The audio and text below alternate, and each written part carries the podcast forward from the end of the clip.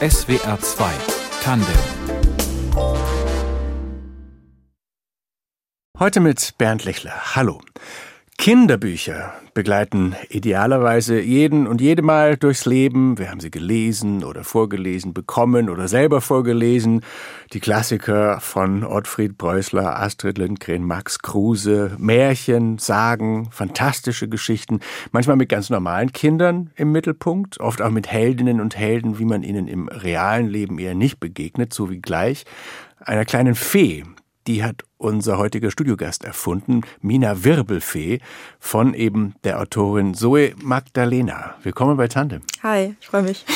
Was waren Ihre Lieblingsbücher als Kind? Oh, ich habe wirklich alles gelesen, also wirklich alles. Äh, ich muss sagen, dass ich wahnsinnig viele Comics gelesen habe. Also die lustigen Taschenbücher habe ich mega gerne gelesen. Asterix und Obelix auch total gerne. Auch mit meinem Bruder haben wir uns immer gestritten.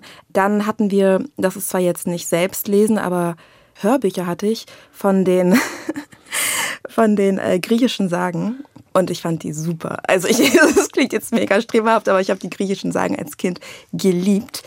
Und ansonsten dann natürlich so selbst gelesen. Also Harry Potter habe ich geliebt. Ich mochte auch richtig gerne Ronja Räubertochter, Momo, ehrlich gesagt auch Fantasy. Da war ich jetzt nicht mehr wirklich Kind, sondern so ein bisschen heranwachsend. Ähm, aber also wirklich einfach alles. Und können Sie bei, bei ein paar so Lieblingen die Faszination an irgendwas festmachen, was Sie dann wahrscheinlich auch in Ihr Buch versucht haben reinzupacken? Also was mir immer gefallen hat als Kind, ist, wenn es so, gerade natürlich im Fantasy-Bereich, wenn es so fremde Welten waren, einfach in die man eintauchen konnte. Und ich glaube, unabhängig davon, dass ich Comics einfach oft sehr viel lustiger fand, durch die, durch die Zeichnung irgendwie war das da auch eine Möglichkeit, einfach sofort irgendwie in diese Welt reinzutauchen. Und die Comics, die ich gelesen habe, waren auch einfach alles also als Beispiel ist Asterix und Obelix so, ja, so ein Klassiker irgendwie, aber es ist ja auch eine total eigene Welt irgendwie, die so nichts mit meiner realen Welt zu tun hatte. Und ähm, also ich habe das geliebt. Ich war so ein Fan. Ich habe, ähm, mein Bruder und ich haben meine Mutter überredet, einen Asterix- und Obelix-Tag einzuführen. In der äh, Woche oder im Monat? Nee, nee, das war, da hat er nur einmal stattgefunden, aber da musste sie so Huhn kochen und das durften wir dann so mit unseren Händen essen, wie so Wildschweine. und das, das war richtig, das war so unser Highlight. Ist das, wenn man sie sieht, Frau Magdalena? Ist Magdalena der Nachname? Nee. Nee. Magdalena ist mein zweiter Name. Und der ist jetzt so zum Künstlernachnamen Genau, ja. geworden. Ich wollte mich emanzipieren von meinen Eltern. Wer oder was also ist Mina Wirbelfee? Äh, Mina Wirbelfee ist eine kleine Fee. Sie lebt mit ihren Eltern und ihren Großel oder ihrer Großmutter im Feenland und wir steigen in die Geschichte ein. Mina will endlich eine richtige Fee werden und sie kann es nicht erwarten. An den siebten Geburtstag kriegen alle kleinen Feen ähm, ihre Zauberkraft und Mina möchte endlich richtig zaubern können, so wie ihre Mama, die Pfannkuchen zum Frühstück Fee oder die Oma, die gute Laune Fee ähm, oder auch Minas großes Vorbild Bert, die Zahnfee. Aber an ihrem siebten Geburtstag kann niemand, weder Mama noch Oma noch Papa, entziffern, wie ihre Kraft lautet. Und dann Denn denkt, die wird in, ihr in einem Brief die wird ihr in einem zugestellt. Brief sozusagen, genau, ne? von Feenkönigin Mirabella höchstpersönlich. Der Brief kommt von Feenkönigin Mirabellas Taube. Ähm, und niemand kann es lesen. Und Mina denkt sich, boah, nee. also nee. Und dann schnappt sie sich ähm, ihren Dackel Rüdiger und Wanda, die Wanderwarze. Eine Wanderwarze ist eine Warze, die wandern kann. Und dann machen sie sich auf den Weg zu Feenkönigin Mirabella. Wie ist das, wenn man sich eine eigene Heldin ausdenkt? Wie sollte ihre Mina sein? Also ich weiß nicht, wie sie sein sollte. Ich weiß nur, worauf ich Lust hatte beim Schreiben. Also ich habe einfach nur ganz stark gemerkt, dass ich Lust auf eine Heldin hatte und dass ich Lust hatte auf eine schwarze Heldin, wo das Schwarzsein aber nicht thematisiert wird und wo es nichts mit der Geschichte zu tun hat. Ähm, und dass diese Heldin ein Abenteuer erlebt und dass sie einfach lustig und frech und wild und irgendwie, so blöd es klingt, einfach Kind ist. Also ich habe selbst keine Kinder, ein paar Kinder im Umfeld und erlebe nicht immer, aber oft Kinder als sehr anders, als sie in Kinderbüchern dargestellt werden. Und ich habe das Gefühl, dass sie sehr oft mit so einem pädagogischen Blick dargestellt werden, was ich natürlich nachvollziehen kann, weil natürlich sollen Kinder ja auch was lernen. Aber ich glaube, dass es auch okay ist, etwas zu schreiben, wo ich in erster Linie erstmal möchte, dass das Kind Spaß hat und dass es wirklich in eine Welt eintauchen kann und Abenteuer erlebt. Und ich glaube, man kann das Pädagogische auch im Subtext einfach erzählen. Also mir ist ganz oft aufgefallen, dass Kinderbücher so wahnsinnig pädagogisch sind und ich schreibe nun mal eben auch sehr viel Comedy für Erwachsene und habe mich da gefragt, so warum im, bei Erwachsenen macht man es im Idealfall ja auch nicht. Und eben in der Filmwelt arbeitend gibt es sehr viele Kinderfilme, die ich sehr liebe. Gerade so diese ganzen Animationsfilme. Und ich fand es da immer so bewundernswert, dass ähm, die Erwachsenen sowie die Kinder im Kinosaal oder vorm Fernseher zu Hause einfach super viel Spaß hatten und da irgendwie Witze waren, die die Kleinen nicht verstanden hatten, Witze waren, die die Erwachsenen vielleicht nicht ganz so mochten, aber und Witze, die beide mochten. Und ich dachte mir, irgendwie wäre es cool und es wäre mein Wunsch, das irgendwie in literarischer Form zu kreieren. Wie alt sind die gedachten Leserinnen und Leser? Ähm, fünf bis acht. Fünf bis acht. Ja. Und weil Sie gerade sagen, man soll ja trotzdem, auch wenn man es nicht so aufdringlich macht, was lernen, um, um welche Botschaft oder welchen Bezug zur Wirklichkeit ging es Ihnen bei den Abenteuern von Mina Wirbelfee? Also Mina macht ja drei große Stationen durch, bevor sie bei der Feenkönigin Mirabella landet. Es gibt einmal die bösen Blumen, die wahnsinnig böse sind. Äh, es gibt die wehleidigen Bäume, die sehr, sehr traurig sind. Und es gibt die, die starken Meerjungfrauen, die sehr stark sind.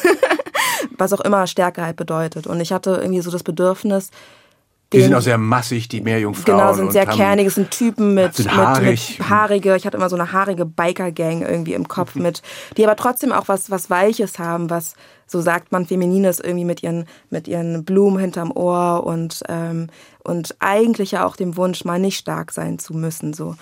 Und mir war es irgendwie ein Bedürfnis, dass Mina, während sie auf die einzelnen Figuren trifft, einfach durch ihre freche Art ihnen einen anderen Blickwinkel ermöglicht. Und dass Mina durchgehend einfach sie selbst ist. Also sie ist immer sehr frech, sehr mutig, sehr, sehr vorlaut manchmal auch, aber eben auch im Anführungszeichen negativen ein bisschen übereifrig, kann ihre Kräfte nicht einschätzen, ist auf ihre Freunde angewiesen, also so Werte wie Freundschaft oder eben auch Versagen, wenn sie zwischendurch das Gefühl hat, es doch nicht zu schaffen, aber eben dann auch Mut oder Entschlossenheit. Ungeduldig ist sie auch. Ungeduldig ist sie auch oft, ähm, total. Ähm, sie ist einfach kein perfekter Mensch irgendwie. Ich wollte keinen ich, also ich bin meilenweit weg von Perfektion, einfach wirklich meilenweit und ähm, hatte auch nicht das Bedürfnis nach einer perfekten Heldin einfach.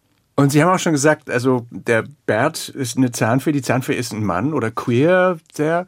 Und dann gibt's eben die, die schwarze Heldin und diese ganz untypischen ähm, Meerjungfrauen, die so gar nicht äh, typisch dem Meerjungfrauen weiblichen Ideal, wie man das von Disney kennt, ja. entsprechen.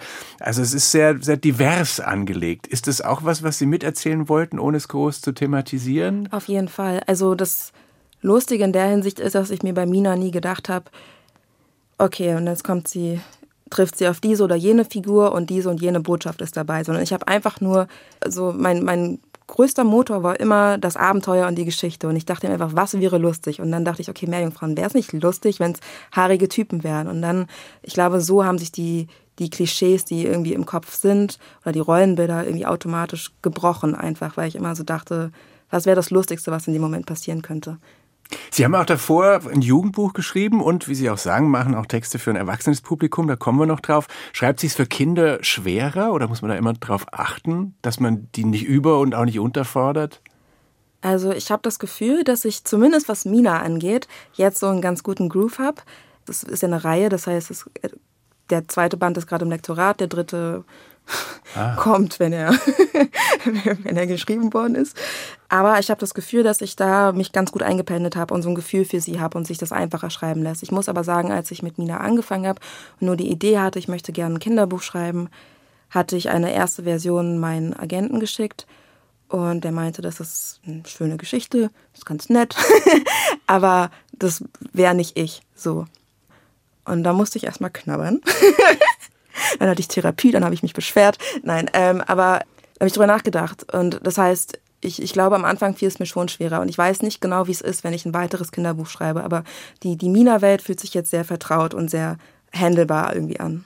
Und vielleicht kurz noch, Alexandra Helm hat die Geschichte illustriert. Ja. Es sind auch Bilder drin und eben diese schwarzlockige dunkelhäutige, spitzohrige Mina im roten Kleid und Sneakers gezeichnet. Wie kommt man aus, als Autorin an die Illustratorin? Organisiert das der Verlag oder kanntet ihr euch oder Nein, wie funktioniert das? Also der Verlag organisiert das, aber er hätte mir jetzt niemanden vorgesetzt und mich gezwungen. Er hat der Verlag Koppenrad ähm, und meine Lektorin, äh, die ich auch lobend erwähnen möchte, weil sie toll ist, ähm, Jutta Knollmann hat äh, mir mehrere Illustratorinnen zur Auswahl gestellt ähm, und letztendlich habe ich mich dann habe ich mich erstmal für Alexandra entschieden und fand sie super sofort. Also ich finde Alex Skizzen einfach, hat, also ich hatte das Gefühl so, ich, die war genau richtig für Mina. Und dann hatte ich das große Glück, dass sich Alex eben auch für, für mich entschieden hat. Und ähm, so ist die Zusammenarbeit entstanden. Was Sie schreiben, wenn Sie nicht über Feen schreiben, darüber sprechen wir gleich, nach einem Song, den Sie ausgesucht haben, Crossroads ja. von Tracy Chapman. Warum sollte das mit rein? Ähm, das sollte mit rein, weil also es geht ja auch ein wenig um mich und um mein Leben und so. Und gerade mein erster Jugendroman zum Beispiel ist sehr viel düsterer. Und der Gefühlszustand, den Tracy Chapman beschreibt, war einer, den, der sehr lange mein, mein Leben irgendwie geprägt hat. Nämlich? So, ähm, dieses Hin- und Hergerissensein einfach. Also sie schreibt ja Crossroads, also Kreuzungen und beschreibt dann auch, das ist jetzt eine sehr schlechte Übersetzung, aber wie man sich von allen Seiten irgendwie gezogen gefühlt bekommt und man soll sich verkaufen, aber das Einzige, was eigentlich wirklich zählt, ist die Seele. Und das ist wirklich ein Song, mit dem ich mich gerade als 15-, 16-Jährige wahnsinnig identifizieren konnte, weil ich so wirklich war so, alles, was ich habe, und das ist auch der Motor eigentlich bei allem, was ich schreibe, ist letztendlich, so kitschig es klingen mag, halt mein Herz so. Und das will ich mir bewahren. Tracy Chapman. Say all you demons go back to hell. Save my soul, save myself.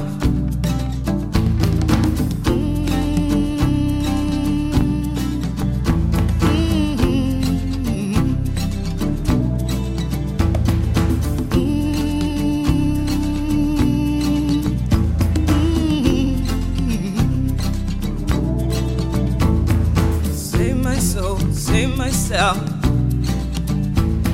Save my soul, save myself. Save my soul, save myself. Save my soul, save myself. Zoe Magdalena ist unser Studiogast in SWR 2 Tandem. Wir sprachen über ihr neues Kinderbuch Mina Wirbelfee, Band 1. Das ist aber keineswegs ihre erste Veröffentlichung. Hatten Sie den Traum schon als Kind? Ja. Schriftstellerin werden? Immer. Es gab nie einen anderen Wunsch. Also ich habe das sehr früh schon gesagt. Ich habe, bevor ich schreiben konnte, meine Mutter gezwungen, Gedichte für mich aufzuschreiben, die sehr schlecht waren. ähm, Ach, Sie haben sie gedichtet und konnten aber noch nicht schreiben. Ja, genau. Meine Mutter musste aufschreiben. Wissen Sie noch eins? Ja, es war. Es war das erste Gedicht, zumindest sagt meine Mutter, dass es das erste war. Ich weiß nicht, ich habe beschlossen, ihr zu glauben. Sprach, es ist wirklich nicht, es sprach der Apfel zu der Nuss. Ach Nuss, bitte gib mir doch einen Kuss. Sagte die Nuss, ja, aber warte noch einen Moment, denn ich feiere grad Advent. Super. Wie alt waren Sie da? Boah, ich weiß nicht, klein. Äh, so Ah gut, man drei, kann doch nicht schreiben. vier, Ja, also auf jeden Fall Vorschulzeit. Ja. Oder ich habe sehr spät schreiben gelernt. Und dann aber äh, ging das sehr aktiv weiter. Sie haben mit neun, glaube ich, schon den ersten Schreibwettbewerb gewonnen. Genau, Womit ja. dann das? es gab damals, ähm, wie hieß es denn nochmal? Der bunte Hund. Das war ein Magazin, was halbwegs regelmäßig erschienen ist und da gab es immer Schreibwettbewerbe und ich habe dieses Magazin geliebt und da gab es immer ein Bild und dann musste man sich zu dem Bild eine Geschichte ausdenken und ich weiß nicht mehr, wie meine Geschichte lautete, aber ich weiß, dass das Bild der Boxer hieß. Äh, dann habe ich eine Kurzgeschichte geschrieben namens der Boxer und also Schreiben war wirklich, seit ich denken kann, also ich habe auch das Glück gehabt, dass das irgendwie akzeptiert wurde. Ich wollte immer nur Schriftstellerin werden. Dann Hat sie das auch äh, isoliert von den anderen Kindern? Also waren die draußen oder haben äh, Sport gemacht, während sie geschrieben haben, alleine? Ähm, jein. Ich habe geschrieben und Sport gemacht. Und sie hatten hoffentlich ein Eins in Deutsch. ja. Ja, Ja. die haben das dann schon auch, also man hat es dann schon gemerkt. Dann wurden sie später Poetry Slammerin. Wie, Ja. Wann sind sie da auf die Bühne? Mit 17. Das war kurz nach dem Abi, glaube ich. Und ich weiß nicht genau, warum ich es dann gemacht habe, weil ich erinnere mich, dass meine Mutter einmal, während ich noch zur Schule gegangen bin, mit mir zum Poetry Slam gegangen ist und gemeint hat, das wäre etwas, was mir gefallen könnte. Und ich war so, nee, auf keinen Fall, ich stelle mich nicht auf eine Bühne. Ich glaube, das war der Punkt. Ich war sehr, sehr, sehr schüchtern. Ähm, hab, ähm, war sehr menschenscheu, hatte zwar irgendwie auch Freunde, aber es war alles sehr paradox, weil irgendwie war ich irgendwie auch integriert und irgendwie auch gar nicht. Und ich habe sehr viel Zeit ab einem gewissen Zeitpunkt alleine verbracht und ja, mich sehr klein gemacht. Wenn man sich erste Videos an, von mir anschaut, von Slam-Auftritten, habe ich immer mein, mein großes Blatt, was sehr wichtig war, weil ich mich dahinter versteckt habe. Später haben die Leute dann gesagt, das ist so schön authentisch. ähm, aber es war wirklich so, ich hatte wirklich Panik. Und es ist auch nie wirklich weggegangen. Also erst als ich mit Slam aufgehört habe, ist die Panik, oder erst in den letzten Monaten irgendwie, ist die Panik irgendwie verflogen. Aber trotzdem Obwohl Sie ja auch Erfolge hatten. Ne? Ich Sie haben auch Slams erfolgreich, ja, gewonnen. ja, total. Aber es hat mir trotzdem etwas gegeben, was größer war als die Angst. Aber die Angst war groß. Was für eine Art von Texte? Da gibt's ja ganz unterschiedliche Ja. Arten, mit denen man slammt, gereimt oder nicht Ja. und so weiter. Ähm, ich habe ganz selten Lyrik gemacht, aber wirklich ganz, ganz selten kann ich von der Hand abzählen. Meistens habe ich so kurze Episoden irgendwie vorgeführt, naja, aus meinem fiktiven Leben irgendwie, aber zum, auch immer mit autobiografischem Bezug immer. In den allermeisten Fällen war es immer witzig. Es gibt aber auch ein paar Texte, mit denen ich auch sehr erfolgreich war, die einfach nur ernst waren. Tatsächlich, was ich gerne gemacht habe, war so ein Spiel mit, also die ZuhörerInnen sehen mich ja jetzt nicht, aber ich bin recht zierlich, klein auch, irgendwie typisch Mädchen, Mädchen so in der Form. Und ich habe gerne damit gespielt, was, was so quasi die Zuhörerinnen erwartet haben, wenn sie mich gesehen haben. Und dann ist es immer so dieses dramatische gepaart mit Humor, was ich ganz gerne mochte. Und ich, mir hat es gefallen zu sehen, wie das Publikum nach und nach aufgehört hat zu lachen oder wie es nach und nach irgendwie Gefühle ausgelöst hat, der, der Scham oder der Unsicherheit, wenn sie dann doch gelacht haben, weil sie nicht mehr wussten, ob das jetzt überhaupt noch angebracht war. Genau, das habe ich halt ganz gern gemacht. 2016, da waren Sie Anfang 20, kam Ihr Jugendroman raus, Tage mit Leuchtkäfern, noch als Zoe Hagen, mit dieser Hauptfigur Antonia, die eine Essstörung und Depressionen hat und dann auf den Club der verhinderten Selbstmörder stößt. Ganz schön tough. Ja. Wollten Sie damit auch Mut machen oder was äh, Bestimmtes äh, vermitteln oder war das halt Ihre Realität, Ihr Thema? Beides. Nochmal zurück zum Anfang auf die Frage hin, wussten Sie schon immer, dass Sie Autorin werden wollten? Ja, aber ich wusste auch vor allem immer, dass Schreiben das ist, was mir einfach hilft. Also für mich waren ganz lange, ich bin auch froh, dass sich das mittlerweile geändert hat, aber Worte und Schreiben standen über Menschen gefühlt, beinahe schon, weil auf Worte und mein Schreiben war Verlass. Und ich habe mich ganz lange ganz, ganz einsam gefühlt, hatte jahrelang eine Essstörung und die, der, der Beginn des Romans, ähm, es war ein Roman, den ich nie geschrieben habe, mit dem Hintergedanken, ihn veröffentlichen zu lassen. Der ist erst später veröffentlicht worden und es war wirklich für mich einfach nur etwas, was ich irgendwie mir von der Seele schreiben musste. Natürlich ist vieles fiktiv auch. Ich habe nie einen Club der verhinderten Selbstmörder kennengelernt und so. Aber viele Aspekte der Figur waren sehr ähnlich zu meinem damaligen Gefühlszustand einfach und der Auswegslosigkeit. Woher die Geschichten sonst kommen oder welche anderen Geschichten es da noch gibt, da sprechen wir gleich drüber. Vorher gibt's noch mal einen Musikwunsch von Ihnen, Nguvaye Kufara von Chiwoniso. Mhm. Ein Satz dazu? Meine Mutter stammt aus Nigeria, wurde adoptiert. Ich war noch nie da. Beziehungsweise war lang noch nie da. Und als ich zum ersten Mal in Nigeria war, ich bin alleine geflogen, kam ich am Flughafen von Lagos an und da lief dieser Song und das war wahnsinnig bedeutsam. inguva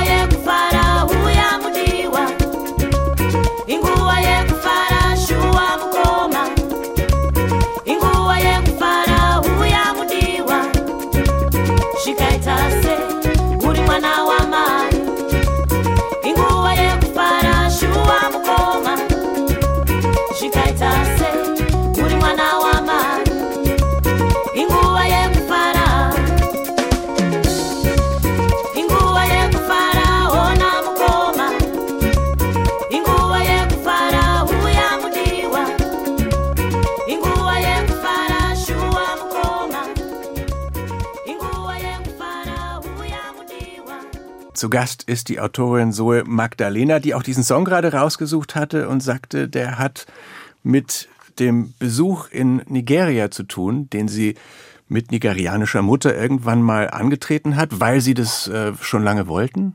Ja, und tatsächlich war ja alleine da, also ohne die Mutter. Weil, wie gesagt, ich, meine Mutter adoptiert wurde aus Nigeria, ich mein Leben lang noch nie da war. Natürlich, seit ich denken kann, irgendwie Hautfarbe ein Thema spielt, so fernab von, dass man sich natürlich selbst irgendwie anschaut und realisiert, okay, so sehe ich aus, aber dann natürlich eben durch Rassismus und alles Mögliche eben immer mir immer ganz früh klar war, ich bin auch Nigerianerin, ob freiwillig oder unfreiwillig, ich bin das aber auf jeden Fall. Und einfach keinen Bezug zu dem Land hatte. Und dann ähm, habe ich ganz kurzfristig eine Anfrage bekommen, ob ich nach Lagos möchte, der Stadt, in der meine Mutter geboren wurde, ähm, vom Goethe-Institut bezüglich Poetry Slam, ob ich da einen ähm, Workshop beziehungsweise bei so einem beim Lagos Literaturfestival auftreten möchte. Und gefühlt zwei Wochen später saß ich im Flieger nach Nigeria zum ersten Mal mit, ich weiß gar nicht, wie alt ich war, aber ich glaube 22 oder so, also recht spät ähm, und auch vor allem alleine. Und Ja. als Sie dann dort waren, weil Sie sagen, Sie waren sich darüber im Klaren, dass Sie irgendwie auch Nigerianerin sind, Ja. hatte das Land dann tatsächlich was mit Ihnen zu tun? Schon. Einfach nur, dass ich ankam und so ein ganz komisches Zugehörigkeitsgefühl auf einmal hatte, was glaube ich schon allein daran liegt, dass alle Menschen einfach aussahen wie ich. Ich bin angekommen und niemand hat mich angeschaut. Das ist schon mal, also ich komme nie in einen Raum, außer es ist irgendeine schwarze Occasion, wo, wo alle schwarz sind so. Und dann gab es auch die Schlange zum Beispiel, um auszuchecken beim Visum. Dann gab es die Schlange einmal für Nigerianerinnen und einmal die Schlange für EuropäerInnen, die zu Besuch sind. Und ich habe mich halt in die andere Schlange gestellt, Europäerin zu Besuch. Und alle Nigerianerinnen waren so, was machst du? Du bist in der falschen Schlange. Und das war total schön, weil es wirklich war so, du bist willkommen. Aber auch da die Diskrepanz, weil sobald ich meinen Mund aufgemacht habe und die gehört haben, wie ich rede, war es so, ah nee, geh mal zurück in deine Schlange. Das heißt, es war schon immer so, auch da so diese Mischung. Aber Wollen Sie wieder hin? ja, auf jeden Fall irgendwann schon. Der Rassismus, die Erlebnisse, die Sie ansprechen, was waren das für Erlebnisse und haben die auch mit Ihrem Schreiben dann zu tun gehabt? Oder haben Sie das auch umgesetzt dann in Literatur und ins Schreiben? Ja, also die Erlebnisse, ich glaube, wenn ich die jetzt alle aufzählen möchte, dann sprengt das den Rahmen der Sendung. Ich weiß nur, dass ich ähm, in der ersten Klasse, glaube ich, ist meine erste richtig bewusste Erinnerung, dass Kinder nicht neben mir sitzen wollten, weil ich schwarz bin. Und ab dann war es so tagtäglich. Ich bin mir auch sicher, dass früher schon Erlebnisse stattgefunden haben, an die ich mich nicht wirklich aktiv erinnern kann. Und dann auf alles. Auf, sei es Schule, meine Schule war, ich bin Charlottenburger Gymnasium gegangen, es war sehr rassistischer Unterricht, zum Teil sehr rassistische LehrerInnen, zum Teil ähm, MitschülerInnen genauso rassistisch oft.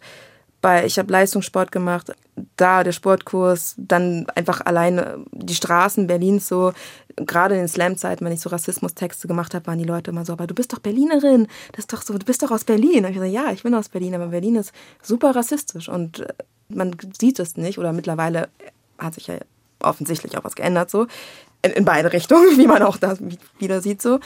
Aber das heißt also super viele Erlebnisse von, von Sachen, die man irgendwie weglacht, bis hin zu Sachen, die wirklich bedrohlich sind, wo man nicht weiß, wie man reagieren soll oder wo man anders reagiert, einfach nur, weil es gefährlich ist und man irgendwie heil aus der Situation kommen möchte.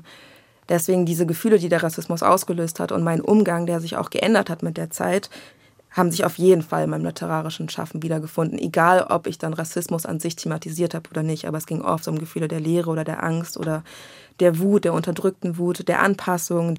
Ich, ich habe ganz oft, und ich weiß, dass viele das haben, dieses Narrativ von, ich muss besser und stärker und schlauer und sonst was sein als der Rest, einfach nur um genommen zu werden, so. Ohne das wirklich zu reflektieren. Man hat es einfach so gemacht und irgendwann mit der Zeit dann irgendwie gemerkt, so, nee. Einfach Haben Sie denn das Gefühl, dass sich da jetzt tatsächlich was verbessert durch die allgemeine, ich sage, ich nehme jetzt dieses Stichwort Wokeness ganz, Mhm. ganz wertfrei. Also wir sind ja schon sensibler geworden Ja. für viele Dinge und das viel für die Gruppen, die ausgeblendet wurden oder schief angeguckt wurden. Der ganze Kolonialismus-Gedanke, da hat sich schon viel getan. Ist das nur ein Tropfen aus dem heißen Stein? Wie erleben Sie das? Oder ist, passiert da wirklich was Grundlegendes? Was sich manchmal geändert hat, ist, also und das ist schon auch wichtig und das ist auch wichtig zu betonen, dass sich vor allem so die Haltung vieler KlassenkameradInnen und deren Eltern geändert hat und grundsätzlich schon eine Wokeness irgendwie da ist. Das sehe ich auch und das ist auch wichtig. Aber ich glaube, oder bin mir eigentlich ziemlich sicher, dass so gerade an den entsprechenden oder wichtigen Stellschrauben einfach die Wokeness nicht gelebt wird. Es gibt viele Menschen, die ähm, divers sein wollen, aber nicht an Änderungen interessiert sind. Und ich glaube, das ist schon nochmal ein wichtiger Unterschied. Also Wo, wo sehen Sie das, dass es da eine Diskrepanz gibt? zum Beispiel, ich arbeite ja auch in der Filmbranche und es heißt oft so, wir wollen diversere Stoffe, was sehr wichtig ist. Wir wollen diversere Geschichten, was auch mega wichtig ist und das weiß ich, das, ich weiß das sehr zu schätzen und ich weiß auch jede einzelne Anfrage, wo ich gefragt werde, ähm, hey, wir wollen die Geschichte einer schwarzen Frau erzählen, wir können das aber nicht, weil keiner von uns ist schwarz, kein, die meisten sind auch keine Frauen so. Aber es bringt nichts, wenn dann nur ich als Autorin da bin und die schwarze Geschichte erzähle, die aber dann durch eine komplett weiße Redaktion geht und dann da die Angst besteht, was ist, wenn das Publikum das nicht versteht oder dies und jenes so. Und das meine ich mit den Stellstrauben, dass eben sich auch da ein Bewusstsein ändern muss und dass es auch da wichtig ist zu sagen, okay, wenn wir die Geschichten erzählen, dann erzählen wir sie nicht, damit sie gefallen, sondern wir erzählen sie, weil wir sie erzählen müssen. So. Aber man kann nicht Veränderung geht meistens nicht mit Gefallen einher. Der Mensch ist ein Gewohnheitstier. So, ich kenne das von mir selbst. Ich hasse, ich hasse Veränderung über alles. So, überhaupt nicht. Ich will meine Routine so. Aber ähm, dementsprechend ist es eines, Begriffe zu nutzen. Man muss sie eben auch leben und das passiert viel zu selten. Wir sprechen gleich über die Fernseh- und Filmbranche. Davor noch ein ungewöhnlicher Musikwunsch von Ihnen aus der Jazz Suite Nummer 2 von Shostakovich. Wie kommen Sie denn auf den? Also ich bin mal gespannt. Ich glaube, ich gehe jetzt mal davon aus, dass die richtige Version ist. Also erstens, ich liebe Schostakowitsch. Ich habe lange in einer Philharmonie gearbeitet, in Köln, als ich noch in Köln gelebt habe.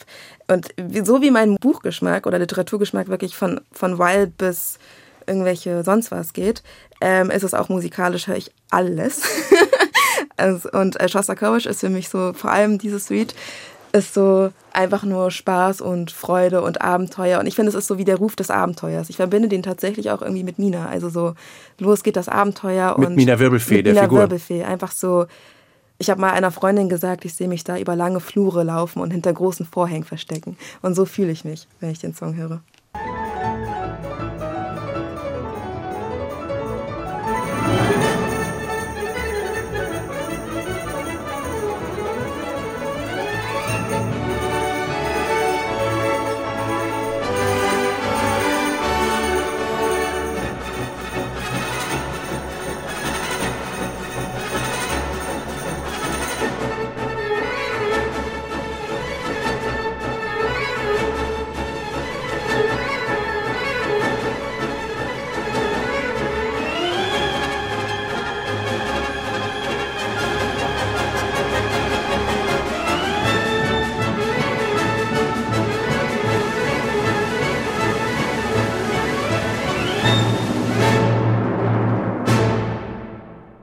SWR 2 Tandem mit Zoe Magdalena, die gerade ein Kinderbuch und davor ein Jugendbuch veröffentlicht hat. So richtig gelernt und studiert hat sie aber das Drehbuchschreiben und zwar an der Internationalen Filmschule IFS in Köln. Was zog sie zum Film dann als die, die doch immer schreiben wollte? Ähm, weil ich dann damals gefragt wurde, bei meinem ersten Roman, der ja veröffentlicht wurde, ähm, ging es um die Filmrechte, ähm, ob ich die behalten möchte. Und dann war ich so, ja, klar behalte ich die. also ich habe mir gar nicht so gedacht, aber ich dachte so, was wir haben, das haben wir. Ähm, aber dann habe ich wirklich so gemerkt, so, ja, okay, Film, das ist ja auch wirklich eine Welt und das ist ja auch, was mich ja am Schreiben so reizt, das Erzählende. Und dann habe ich wirklich zum ersten Mal verstanden, genauso wie bei Musik, was ich ja gerade gesagt habe, wenn ich bestimmte Musik höre, dann geht ein Film bei mir im Kopf los und ich, ich entwickle eine Geschichte. So. Und habe dann wirklich verstanden, zum ersten Mal wirklich Film als Medium begriffen und als Form des Geschichtenerzählens und fand es dann wahnsinnig spannend, weil ich plötzlich gemerkt habe, ich kann ja Musik und Bild und Story und Schauspiel alles vereinen und meine Vision ja noch viel besser rüberbringen. Das dachte ich am Anfang der Filmschule. Und jetzt? Jetzt denke ich, das denke ich das immer noch im Idealfall. Ich weiß aber auch, dass ähm, Film, und das finde ich aber auch schön, und das ist der große Unterschied zum Literarischen, eben Gemeinschaft ist. Film heißt abgeben und Film heißt Vertrauen und Film heißt Vision teilen in meiner Vorstellung von der Definition von Film oder Serie. Ähm, das heißt, ich kann nicht etwas schreiben, außer ich bin dann irgendwie Showrunner und übernehme jeden einzelnen Aspekt, aber grundsätzlich weiß ich, wenn ich etwas schreibe, dann gebe ich das irgendwie auch ab. Und das finde ich auch schön, weil es eigentlich sehr bereichernd sein kann. Ihr Buch für den Kurzfilm Eskapismus oder so war dann auch gleich äh, für den Blaue Blume Award nominiert, so ein Kurzfilmpreis. Was war das für ein Film zum Beispiel? Das war noch im Studium, das war unser Drittsemesterfilm, den wir machen mussten. Und wir dachten uns so, wir sind noch während des Studiums, wir können machen, worauf wir Lust haben. Warum sollten wir jetzt dann irgendwie einen Arthouse-Film machen? ähm, und dann haben wir ein Musical gemacht. Und die Regisseurin und ich fanden die Vorstellung lustig, dass eine Frau eine Trennung erlebt hat und nicht weiß, ob sie sich für den Ex-Freund, der jetzt wieder da ist, oder für den neuen Unbekannten entscheiden soll. Und das irgendwie so Liebeskummer gepaart irgendwie mit, mit Musical-Songs und Tanz und Choreo fanden wir irgendwie lustig und eskapistisch und einfach etwas, wo wir dachten, wer weiß, wann wir das wieder machen können. Und dann gab es noch die Mathematik der Dinge und ihren Abschlussfilm Charlie. Das war dann schon 90 Minuten. Worum ging es da?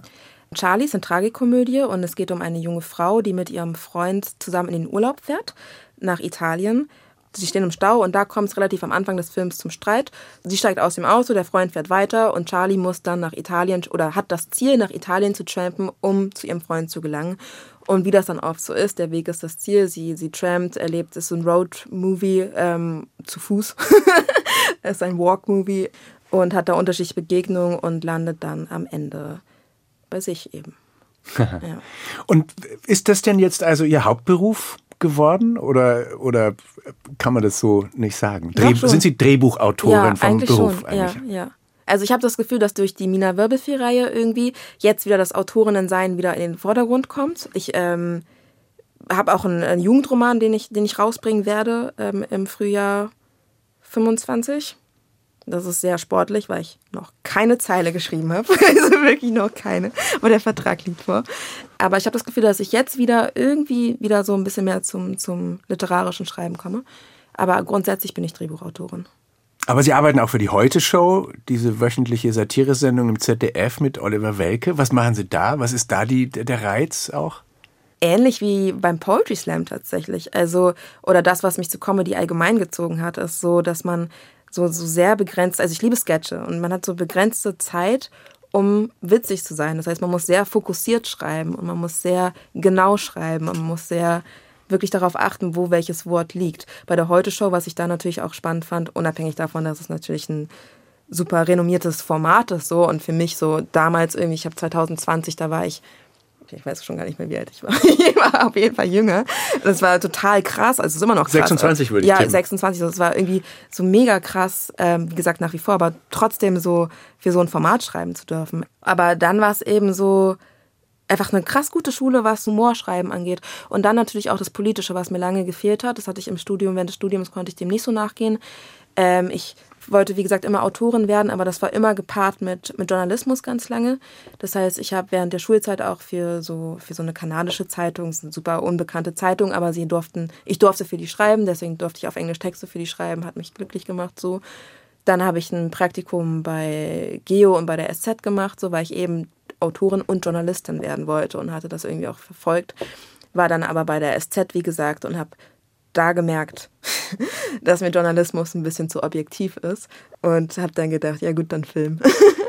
Und ich meine, von der Heute-Show zu äh, Mina Wirbelfee ist ein, ist ein weiter Weg und äh, dann steht, wie Sie sagen, schon der Termin fürs nächste Jugendbuch fest und äh, Drehbücher.